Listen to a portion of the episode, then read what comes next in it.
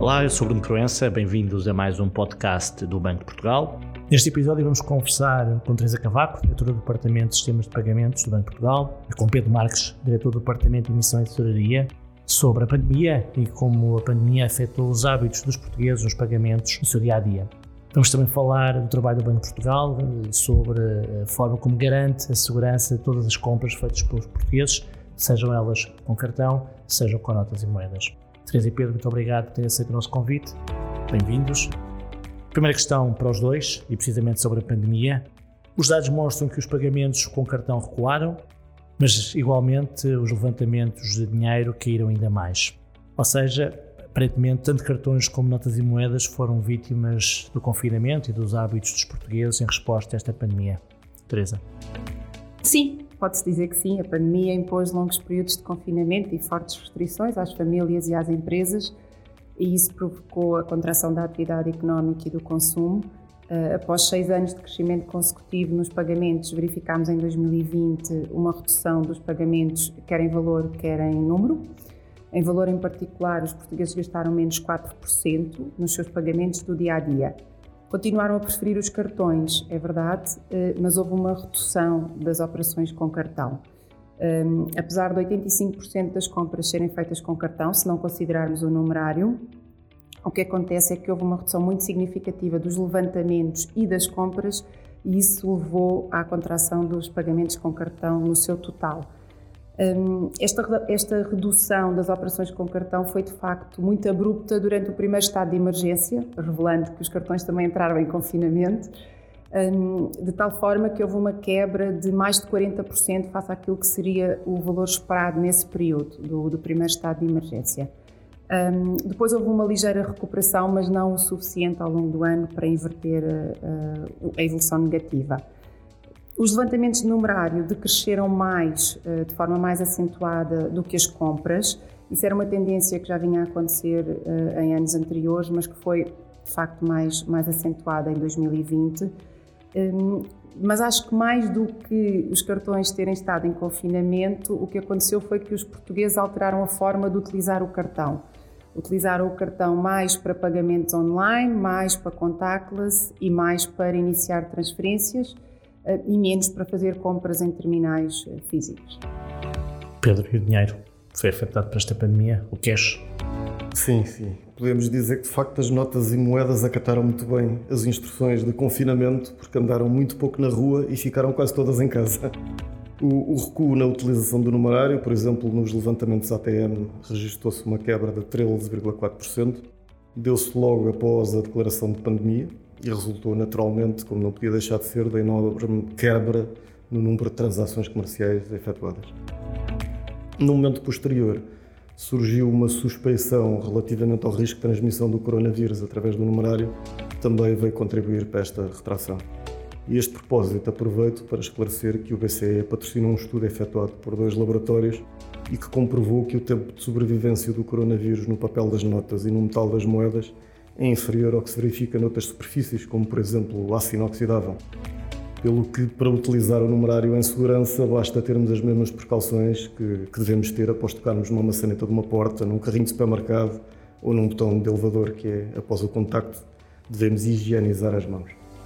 O, o ano passado foi, de facto, um ano diferente na questão do, do numerário, porque, para além da redução da utilização dos levantamentos, como estamos aqui a falar, também houve uma quebra que eram os depósitos dos bancos no carregado, no Banco de Portugal. Como é que se explica este fenómeno? É tudo pandemia? É tudo pandemia e redução do turismo? Como é que isto, como é que isto se explica? Este ano tão diferente, digamos assim, na, na área do numerário? 90% da explicação é a pandemia. E, portanto, houve de facto uma. E o turismo aí tem um fator importante, os depósitos no Banco de Portugal nomeadamente das notas de mais alta denominação que chegam ao banco por via do turismo, tiveram uma, uma redução enorme. Mas o, o, importante é que o dinheiro físico continua a ter um papel relevante nos pagamentos dos portugueses. Um estudo que foi efetuado pelo BCE em 2019 mostrou que o numerário na altura era o instrumento de pagamento mais utilizado em Portugal. E outro estudo efetuado já em 2020, já eh, durante a pandemia, indicou que 52% dos portugueses mantiveram a mesma regularidade de, de, pagamentos em dinheiro durante a pandemia.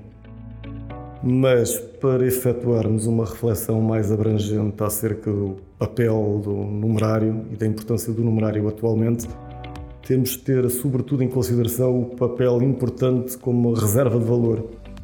Porque as notas, apesar de estarem a ser menos utilizadas como instrumento de pagamento, nunca foram tão utilizadas como reserva de valor. E isto é um fenómeno que o BCE designou como o paradoxo das notas. Os números são verdadeiramente impressionantes. Reparem, em 2020 o valor da circulação do euro cresceu 11%, quando nos 10 anos anteriores tinha crescido em média 5% ao ano. Posso também adiantar que nestes três primeiros meses de 2021 o crescimento homólogo tem-se mantido sempre acima dos 10% e ainda há números mais impressionantes. Por exemplo, a emissão líquida de notas de 20 euros, que é a denominação que circula mais frequentemente no nosso país, cresceu nos últimos 12 meses 111% em Portugal em comparação com os 12 meses homólogos. E este fenómeno de crescimento da circulação não é exclusivo do euro. A Libra está a crescer acima dos 14%, o dólar cerca de 17%, e este crescimento também não é exclusivo das divisas que circulam à escala planetária. Eu estive a fazer aqui uma, uma averiguação. O dólar australiano, por exemplo, está a crescer à volta de 17% também. E o relativamente desconhecido shekel de Israel cresceu 21%. Portanto, eu diria que muito provavelmente nunca existiu um valor tão grande em numerário fora dos bancos centrais como ao dia de hoje em que estamos aqui a gravar o podcast. E isso demonstra bem a relevância do numerário. E já há indícios, se calhar não há, mas para percebermos se é aqui um efeito, se é um fenómeno, digamos assim, ligado à pandemia que vai ter tendência a reverter-se ou a estabilizar-se, essa, essa utilização, como estavas a explicar, do numerário como reserva de valor, ou se é uma tendência completamente nova que veio, não sabemos ainda. Esta tendência verifica-se cada vez que há uma crise. Já aconteceu quando, após a, a falência do Lehman Brothers, e aconteceu na crise cambial do rublo, e portanto agora estamos mais uma vez a assistir a este fenómeno, só que desta vez com uma dimensão superior. Teresa, na área dos pagamentos eletrónicos e digitais também se fala e cada vez há quem mais afirme que esta pandemia vai trazer mudança de paradigma.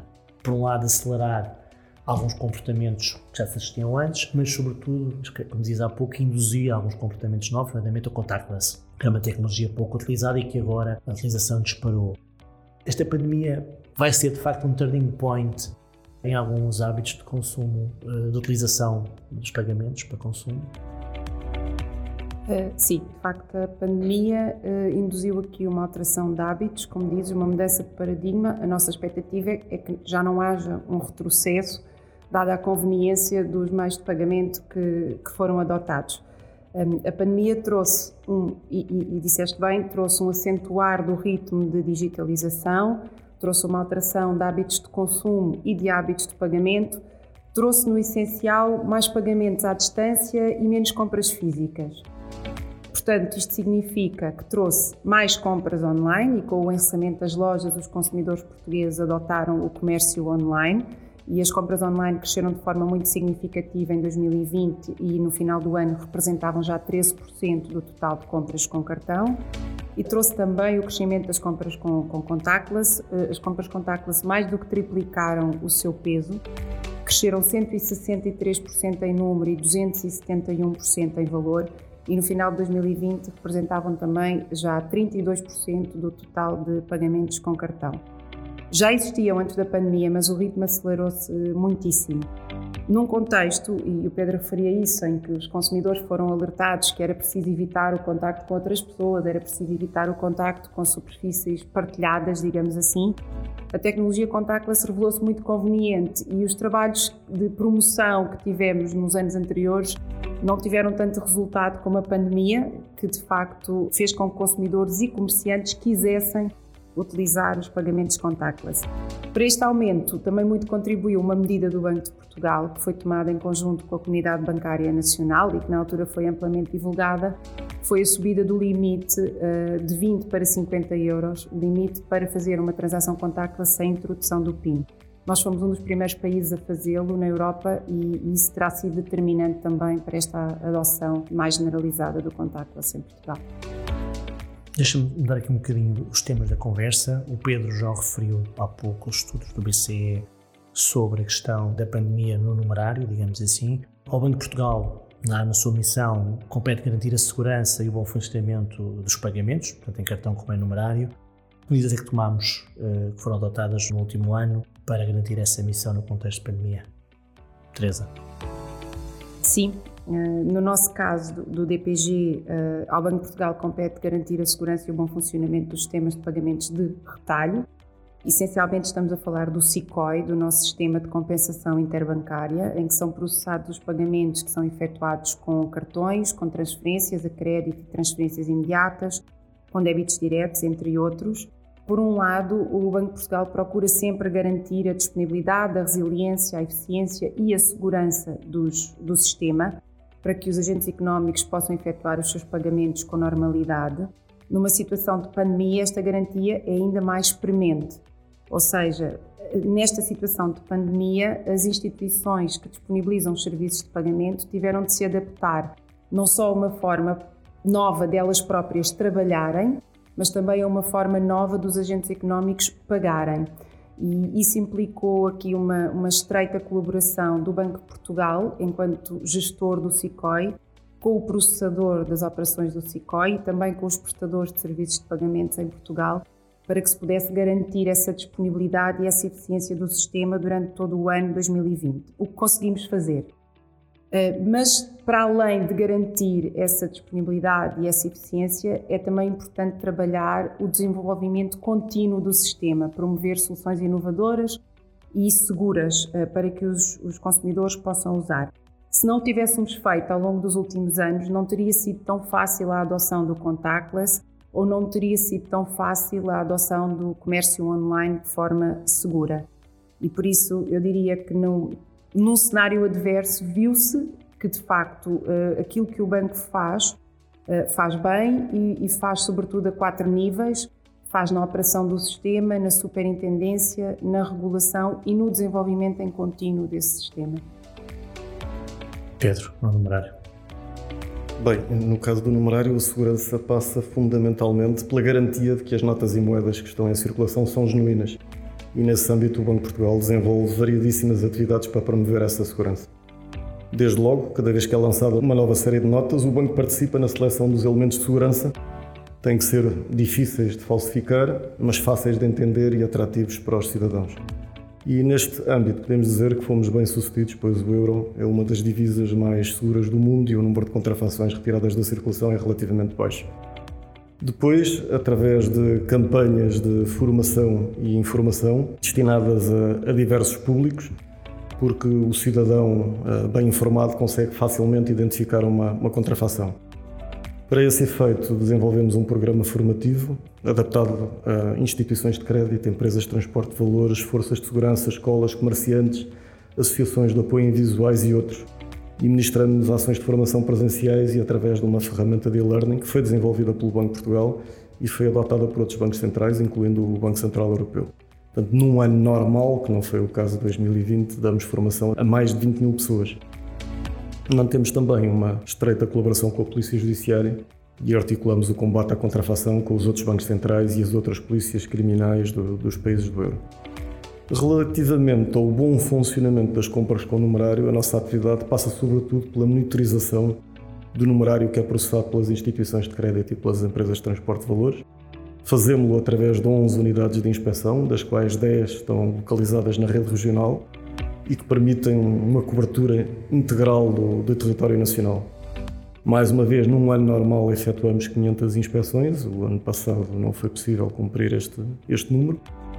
E mantemos uma estreita colaboração com as instituições de crédito e as empresas de transporte de valores também, por forma a garantir que não há estrangulamentos que impeçam o abastecimento do numerário ao sistema bancário e, portanto, o acesso da população ao mesmo.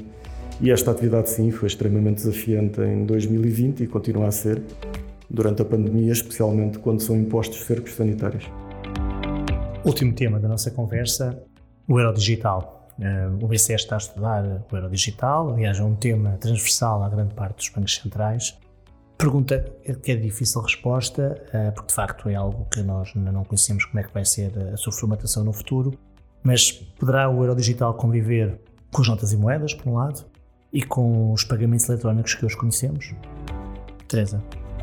A resposta é sim. mas agora um bocadinho de enquadramento à resposta. Uh, os pagamentos não evoluem da mesma forma em todos os Estados-membros e mesmo dentro de cada Estado-membro, aquilo que vemos é que existem segmentos da população que têm maior apetência para a utilização dos instrumentos eletrónicos e outros segmentos que continuam a manter a sua preferência pela utilização do numerário para uh, efetuar pagamentos. E isso não tem problema ou contradição nenhuma. O que é relevante garantir, na nossa perspectiva, é que aqueles que têm a preferência por utilizar os instrumentos eletrónicos sentem-se confortáveis e conseguem fazer essa utilização num ecossistema, num cenário mais digital. Isto significa o quê? Significa que daqui a uns anos, num cenário mais digital, devemos ter uma moeda do Banco Central sem risco de liquidez e de solvência, que aquelas pessoas que gostam de utilizar instrumentos mais eletrónicos possam utilizar para realizar pagamentos. Se o euro digital vier a ser emitido, eh, é esse o objetivo, é que ele conviva de forma saudável com o numerário, cabendo aos consumidores escolher qual o instrumento que melhor se adequa às suas necessidades e à sua conveniência. Uma coisa é certa: o euro digital deverá sempre conciliar os benefícios e a segurança da moeda de Banco Central com a flexibilidade e a conveniência dos instrumentos eletrónicos. E depois, no final, o consumidor decide. Pedro, as moedas e notas vão sobreviver ao euro digital? Boa pergunta. Em primeiro lugar, é preciso relembrar que os portugueses gostam muito de utilizar o numerário. O estudo que já referi, que foi efetuado pelo BCE em 2019, o SPACE, mostrava que o numerário em Portugal era utilizado em cerca de 81% das transações efetuadas. E entre as características do numerário mais apreciadas pelos portugueses encontram-se algumas que o euro digital dificilmente conseguirá reproduzir, nomeadamente o facto de ser totalmente inclusivo e não estar dependente da atenção de uma conta bancária, de garantir total privacidade ao seu utilizador, de permitir mais facilmente controlar os gastos e de proporcionar total autonomia face às tecnologias, sejam elas as comunicações ou simplesmente a energia elétrica. Acredito que o euro digital será tão mais bem sucedido quanto mais características do numerário conseguir adotar e será muito provavelmente o complemento do numerário durante muitos e muitos anos e, eventualmente, a muito longo prazo, poderá mesmo vir a substituir integralmente o numerário. Mas, como dizia Keynes, a longo prazo todos estaremos mortos. E estou sinceramente convencido que ainda vai demorar muito tempo até nascer o primeiro habitante deste planeta viverá num mundo completamente desprovido de numerário. Teresa, Pedro, muito obrigado. Despedimos com Keynes. Se quiserem saber mais sobre pagamentos eletrónicos e emissão monetária, Há informação no site do Banco Portugal, em www.portugal.pt e pode seguir-nos nos podcasts do Banco Portugal, no Twitter, no LinkedIn e no Instagram. Muito obrigado, até uma próxima oportunidade.